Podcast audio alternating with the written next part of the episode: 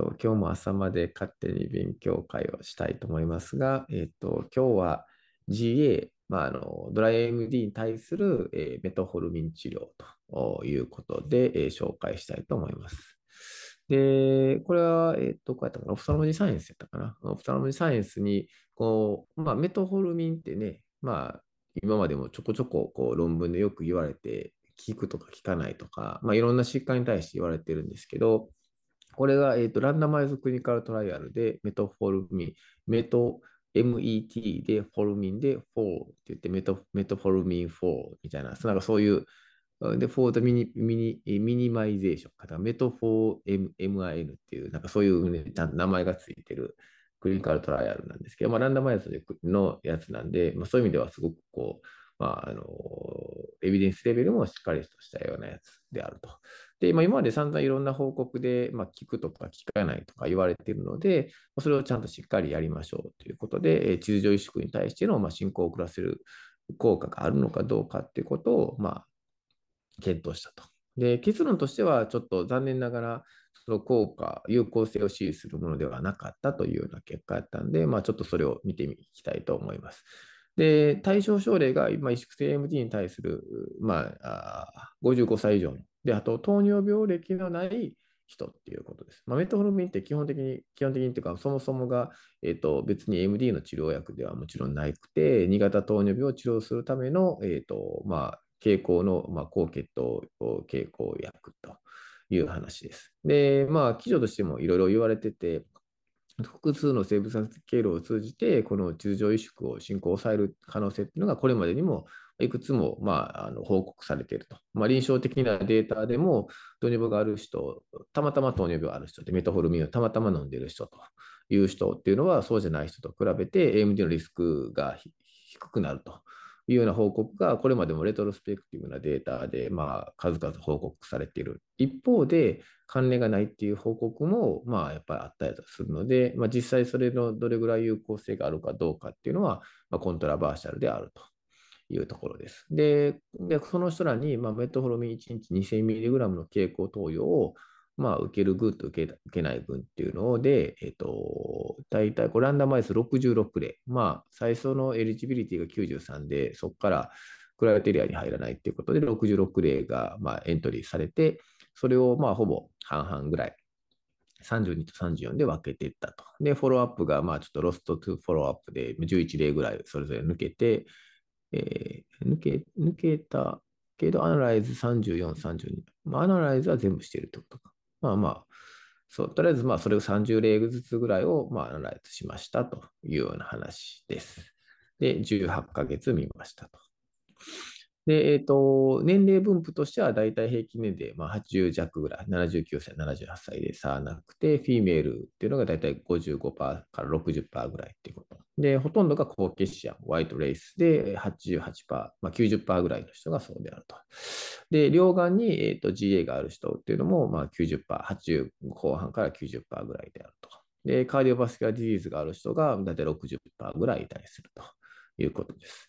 で、えっ、ー、と、視力とかに関しても、まあ、レターになってるので、なかなかちょっとわかりにくい。57文字、58文字ぐらい。で、えっ、ー、と、低コントラスト下での、えーと、視力が40字、40文字ぐらい。で、G エリアが、まあ、8.7と6.2で、ちょっとオブザベーションの方が少し多く、もともと範囲が広かったという結果になっています。で、えっ、ー、と、マーチフォーカルリージョンがあるかないかとか、フォビアセンターポイントインボルメントがどうかとか、FF パターンがどんなんかフォーカルなのかとか、まあ、そういうところ全部いろいろ見られてるんですけど、まあ、特にそういった差は両軍間には差がないと。で、これが一つの代表的な例で、0、0最初の時と6ヶ月目、12ヶ月目、18ヶ月目っていうことで、え、ー、と、まあ、そのオートフローセンスを見てるんですけど、まあ、やっぱりだんだん GLA が拡大していると、1年半で。で、最初の時は7.27平方ミリメートルやったのが、1年半後には17.02っていうことで、まあ、約2.5倍ぐらいになってるっていう話なので、まあ、やっぱり拡大こうしていってるように、これぐらいのスピード感でまあ拡大しているというような症例です。で、えっ、ー、と、まあ、じゃあ実際これをまあ前例、えー、60例ぐらいを全部見ていったということで、え、ー、と、G エリアを、このスクエア、これスクエアだからルートにして、それで見てるんですけど、で、ビジットで0、6、12、18、この、まあ、4点でどうなってるかと見て、で、それのミーンチェンジをまた見てるんですけど、まあ、オブザーベーションとメトフォルミンっていうのがあって、残念ながら、えっ、ー、と、まあ、それに優位な差は見られなかったということですが、でメトフルミンの方が、このバーが上になっているので、よりなんか、こう、悪なってると。維持エリアが拡大していっているようには見えるんですが、えっとまあ、統計学的には別に差はなかったっていうことです。で、副作用的な話。まあ当然、その非糖尿病の患者にこのメトフルミンを投与しているってことなので、まあその当然副作用があっては困るっていう話なのですが、え、ー、と、まあ一番こうひどい、まあ多かったアドバース、あの、アドバースイベントっていうのが、まあいわゆるダイアリア、まあ下痢があったっていうことぐらいで、まあそんなに特に大きな重篤な合併症っていうのは、まあ、なかったというふうに結果です。で、どんなのがあったかって言ったら、ディスコモデルです。ね、まあ、ナウゼアとか、まあ、まあ、ちょっと頭痛とか、まあ、ちょっとラッシュがあったりとか、吐き気があったりとか、まあ、消化器系症状が多いか、かなっていう感じなんですけど、まあ、ちょっとそういうような症状があるかなっていうぐらいで、まあ、一番多かった、この、多かったっても、これ、アドバンスイベントがあったのが21例。だから60か、まあだから30%ぐらいは、まあちょっとそういう症状があって、で、一番多かった6っていうのが、え、ー、と、下痢やったっていう感じなんで、21、6分の21でね、21分の6っていうことなんで、え、ー、と、まあそれぐらいの頻度でしたということぐらいです。まあ、これがもうまとめになっちゃうんですけど、まあ、あの、今回、非糖尿病患者でまずやったと。今まで、まあ、レトロやったら、まあ、糖尿病の、ね、人しかやっぱりなかなか見れないかなと思うんですが、今回 prospective な randomized clinical trial なんで、非糖尿病患者の GA に対してやっていきましたといった結果で言うと、BCVA でもその low low luminance visual acuity っていうかな、まあ、あのまあ、それであっても、まあ、ちょっと視力に関しては、えーと、両軍間で差がなかったと。で、どっちにしても進行はしていましたと。GA エリアに関しても進行はしていましたと。で、有害事象としては下痢が一番多くて、まあ、胃腸の不快感とか、吐き気、嘔吐、便秘、腹部満感などの、まあ、消化器系の症状が、まあ、基本的に多かったということです。で、まあ、ディスカッションどう書いてるかなと思ったんですけど、ディスカッションではどっちかというと、ちょっとこの安全性に問題なかったっていうことをすごく、なんか、まあ、それぐらいしか結構書けへんかったと思うんですけど、まあ、まあそういうことを結構強調して書かれてて、で、やっぱり今回ヒート2病患者に今、プロスペクティブにやってたっていうことで、今後もこういったまあ可能性としてはやっぱあるかなっていうのはまだ考えてるニュアンスで書かれてましたけど、まあ今後の試験の参考に今回、まあ、安全性としてはそんな問題なかったのでやっていけるんじゃないかなと。えっ、ー、と、まあ、今回、本当は各グループ参加者50名っていうふうにしたかったらしいんですけど、まあ、それがちょっと目標が達成できず、まあ、統計学的な検出力が制限されたっていうこととか、GA の進行には重大な影響を与えるまでにも、やっぱり18ヶ月以上かかる可能性もあるっていうことで、まあ、経過観察期間が今回1年半、まあ、十分長いじゃ長いんですけど、まあ、もうちょっともしかしたらかかるんじゃないかな、みたいなことも書かれていました。あとは、ある程度進んでしまってからなかなか遅らすっていうのが難しいので、もうちょっと初期症例とかに絞ると、えー、差が出たりするかもしれへんので、まあ、今後は、まあ、今回安全性という意味では問題なかったっていうことを考えると、多分またこういうスタディをやっていこうっていう感じはあったんで、まあ、今後またあのメトフォルミに関して、一応今回の結論としては、まあ、GA の進行は遅らせることはできなかったというような結果なんですが、まあ、あのそのもちろんどういう人をインクルージョンしているかってよって、まあ、データはまた変わっていく可能性があるかなと思うんで、えー、今後もまた出てくるかもしれないので、また注目してみたいというふうに思います。はい、以上です。あありがとうございます。これメトホルミンが効くっていうなんかデータってあるんでしたっけ、そうそうそう、もうレトロではいろいろ言われたですよ。あ萎縮型。イシュ型 MD で。うんそう。うん、だから DM の患者さんとかで、もともとメトホルミンの話って昔から、昔からとか前から言われたりとかしてるし、多分ここでも読んだことはあったんちゃうかなっていう気はするんやけど、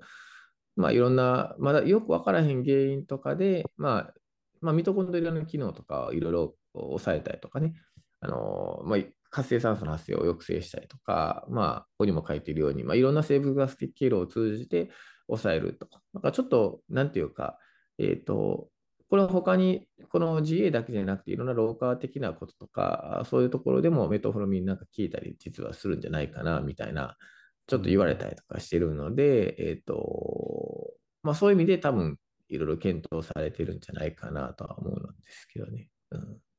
うん。なるほうん。そういう意味では、糖尿病がない人に対してっていうのはね、プロスペクティブじゃないと当然できないので、そんな、あだって糖尿病、この GA に対しての治療薬としては当然認められてないとは思うんですけど、なんで、まあそういった中で、まあ今回やったっていうこと、糖尿病のある中でやると、糖尿病っていうことが、まあいろんなバイアスになったりしてる可能性っていうのは当然あるかなと思うので、まあそれを、そういろんなさまざまな、まあ、臨床データっていうのが今までも報告で、レトロでの報告で言われたりとかしているので、まあ、今回こういったスタディを組んでみたというような話だと思います。ど。萎縮型の AMD のうんマウス動物モデルってあるんですかねなんか今ふと思いましたけど、ちゃんとした萎縮型ってある動物でやってんかなって思って、その、こういううん。メトホルミン。はやったりしてると思うよ。うん。でも、その、そういうモデルでやってるかどうかは分からへんけどね。うん。その AMD もレーザーインデュースドがまあ一番多いじゃないですか。あの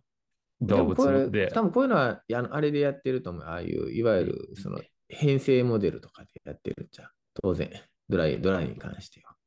そのでもそれが人と一緒なんかっていう話で。まあ、それは一緒ではないけど、いろいろ言われたりしてる遺伝子をノックアウトしてとか、うん、っていうのではやってるやろね。いや、うん。いや、え、ドライ AMD も本当その、最近薬が出てきつつあるんで、すごく今、診断学が進歩しているところかなっていうところなんで、逆に言ったら、これまでは雑多なものが全部ドライに入ってるっていう可能性があったりして、まあその昔のその疫学調査的なそのメトホルミン、えー糖尿病で良くなるっていうデータとかがどこまでまあ信頼できるそうんうんうんうんの診断がされてるかとかと、まああの今回も出ないっていうけど本当に出てないかどうなのかっていうのも結構やっぱ難しいとこだなと思ってその、うんうんうん。やはり診断学の大事さっていうのはやっぱすごい計り知れへんなとちょっと。うんうんうん思いましたね。まあ、これで言ったら、こういうね、FF パターンとかで見てるし、うんうん。それはまあ、してるんかな。まあ、この代表例で見てもね、まあ、GA って言ってうん、いいんじゃないかなと思うんで。えー、そやね、どのグループかっていうと、どこやろうな。あ、これは、UC はデイビスいや、あ、ブレインあ U そうやねとかよりで、UC デイビスとかですかね。うん、なんかサンフランシスコのあたりちゃうかったっけ？うんうん。えっ、とね、そう UCSF とかやねんね。だからサンフランシスコのところやねんね。うん。まあ、彼ら結構基礎をもうやってるうん。人が多いし、あそこになんかプライベートセンターがあるらしいですよね。うんうんあるんですよね、確か。で、だからそういうところで、いろいろやったデータをベケイースシーも。入ってるよ。ケイシー。シーがそうなんですか。うん。えっ、と、クリスティーナ・あ、ウェイン、フラクセルあ、クリスあフラクセル。あ、ドクターフラクセルフラク。セル、うん、あは入ってたりするかなるほど、なるほど。うん。